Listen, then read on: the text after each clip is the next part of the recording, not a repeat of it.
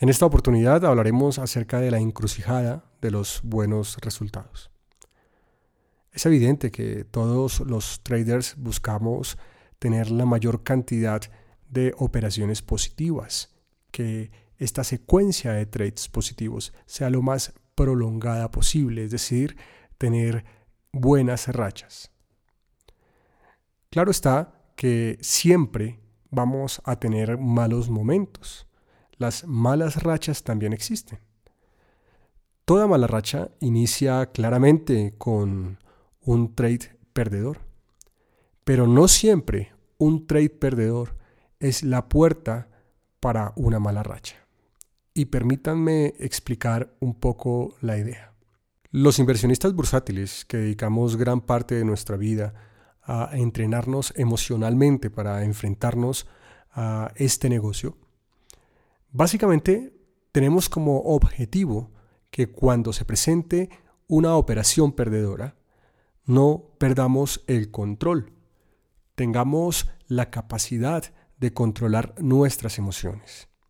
Es imposible no sentir estrés en este negocio, es imposible actuar como un ser inerte.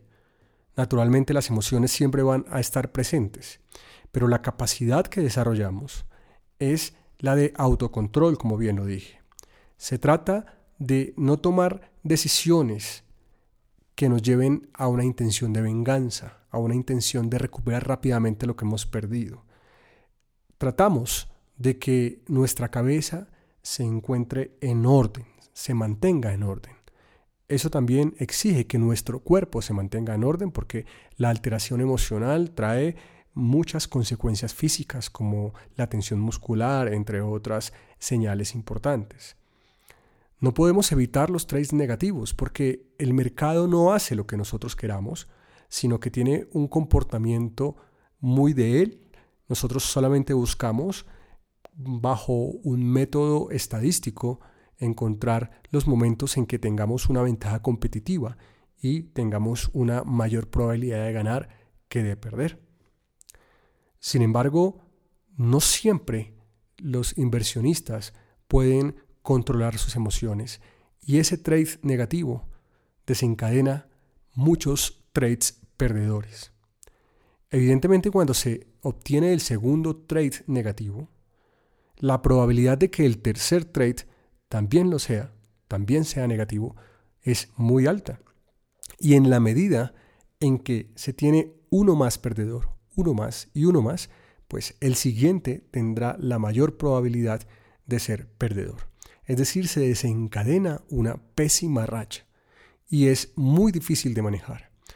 Conozco el caso de muchos traders con una altísima capacidad técnica, un coeficiente intelectual impresionante y una habilidad para visualizar oportunidades en el mercado eh, extraordinaria, pero que han fracasado en este negocio y generalmente caen en una mala racha y les cuesta muchísimo recuperarse. Casi que pensaría que se vuelve una tarea titánica, por llamarla de alguna manera. Hasta aquí es posible que todos estemos de acuerdo en que cuando aparecen varios trades negativos, la probabilidad de entrar en una mala racha es muy alta. Sin embargo, hay una situación más complicada aún que termina desencadenando muy malos resultados en la mayoría de los inversionistas que no están entrenados desde el punto de vista emocional. Y se trata de las buenas rachas. En la medida en que un trade acumula operaciones positivas, en la medida en que logra muy buenos resultados, se convierte en un ser más vulnerable. Las emociones que lo van a afectar en la negociación pueden aparecer de manera estrepitosa. Los traders deberíamos preocuparnos más por esos buenos momentos. En algún podcast eh, aclaré acerca de lo importante que es entrenarnos en los momentos de éxito cuando las cosas van saliendo bien es uno de los mejores momentos para entrenarnos, es uno de los momentos más importantes para el entrenamiento emocional. el exceso de confianza aparece con las buenas rachas. Y deberíamos estar muy pendientes de los cambios en las emociones, de los cambios en las señales del cuerpo y de la mente que se presentan en esos momentos. La euforia es un enemigo tan terrible como el miedo en los inversionistas. Pero no se trata este momento de solamente plantear un problema. Quisiera aportar una eventual solución para evitar esas malas rachas que ocurren posterior a los buenos momentos de trading. Hace pocas semanas, en un curso de psicotrading que tenía la oportunidad de dictar para varios inversionistas, llegamos a una conclusión interesante, un ejercicio que salió de la clase. De manera resumida, es el siguiente. Cuando tengas una operación positiva, procura que la siguiente sea mejor que la anterior, desde el punto de vista técnico, por supuesto. Pero a partir de allí, comienza a utilizar los ejercicios de control emocional de manera más frecuente.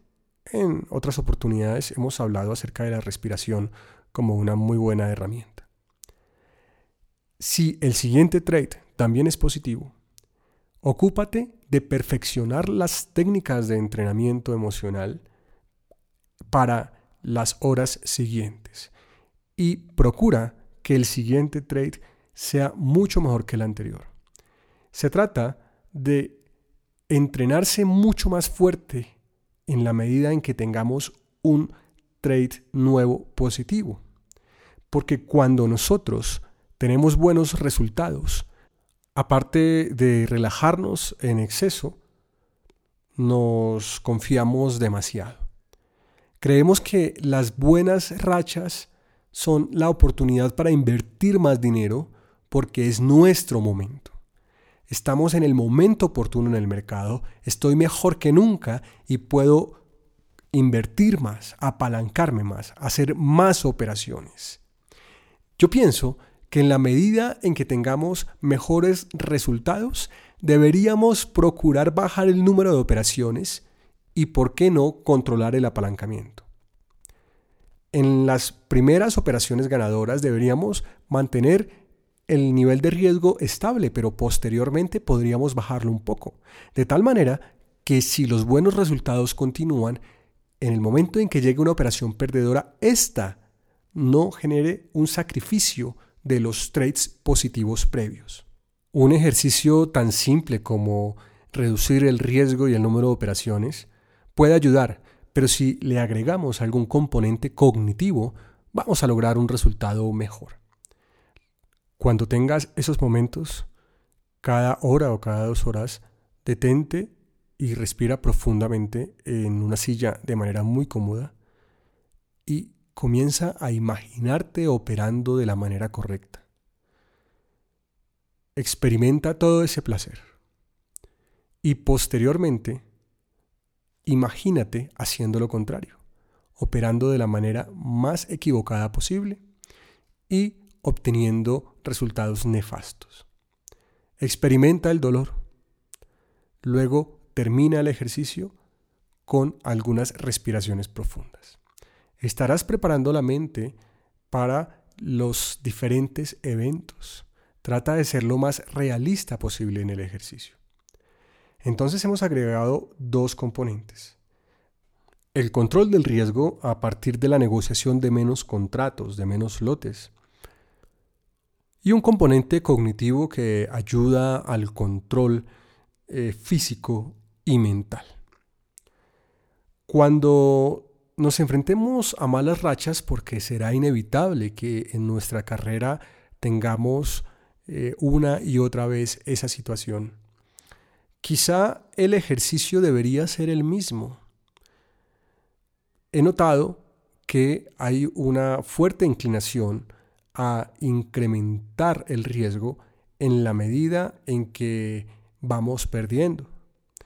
Incluso se mantiene el deseo de acumular en zonas de pérdida. Estos comportamientos fueron parte del día a día en mi carrera. Y no me siento muy orgulloso de ello. En realidad porque creo que me hicieron mucho daño. Pasaron muchos años para que yo pudiera no solamente entender, sino actuar para cambiar ese tipo de comportamientos. Y una herramienta fue precisamente reducir los lotes. De esa manera, si ahora invertía menos dinero, podría concentrarme en la operativa, en el gráfico, y no estaría concentrado en recuperar algo que en teoría había perdido. Las pérdidas, como lo digo de manera incansable, hacen parte de nuestra vida y no podemos evitar tener trades negativos. No quiero decir con esto que disfruto tener trades negativos. Solo quiero decir que entiendo que es simplemente una situación normal. Es una molestia que debe ser totalmente pasajera. Los invito a que perfeccionen su entrenamiento emocional cuando estén en el mejor momento de su carrera, cuando tengan los mejores resultados y eviten el exceso de confianza. Es impresionante ver cómo la cabeza se va de un lado para otro con los movimientos de las velas y con los resultados que va teniendo nuestra cuenta de trading. Se hace necesario ser conscientes de que en la medida en que vamos avanzando más aceleradamente, en que tenemos mejores resultados, la probabilidad de convertirnos en perdedores, en traders fracasados, se incrementa. No es que tener buenas rachas sea negativo, por supuesto que no. Lo negativo es no saber controlar esos eventos. Es necesario convertirnos en nuestros mejores entrenadores. Con frecuencia he utilizado una frase que puede parecer un poco fuerte, pero me ha ayudado mucho. Esta frase es, una persona exitosa no necesita que nadie la motive. Y la he hecho parte de mi vida solamente para interiorizar el hecho de que mi mayor motivador soy yo mismo. Mi mayor entrenador soy yo mismo. No hay nada más importante que esforzarme por ser el mejor entrenador de este inversionista que busca mantener su carrera y llevarla al nivel que siempre ha querido. Y ese entrenamiento se basa en lo emocional naturalmente. Claro está que la técnica tiene que estar presente porque si no tenemos una técnica clara es imposible que logremos eh, un control emocional al momento de operar. Pero la inteligencia emocional es sin duda el arma secreta de los traders. A partir de este momento, cuando comienzas a tener trades positivos, pregúntate si te estás entrenando correctamente y comienza a esforzarte en eso. Es supremamente importante preocuparnos también en las buenas rachas por las pérdidas. Las malas rachas serán un evento. No he encontrado la forma de extinguir de mi trading las malas rachas. Creo que no es posible. Pero lo que sí he logrado es que cada vez sean menos frecuentes. Quizá si existiera una probabilidad de extinción de las malas rachas, posiblemente este negocio se acabaría. Las malas rachas hacen parte de nuestro entrenamiento y nos llevan a otro nivel. Soy Eduardo Moreno del equipo de 21 Trading Coach. Nos vemos en una próxima oportunidad.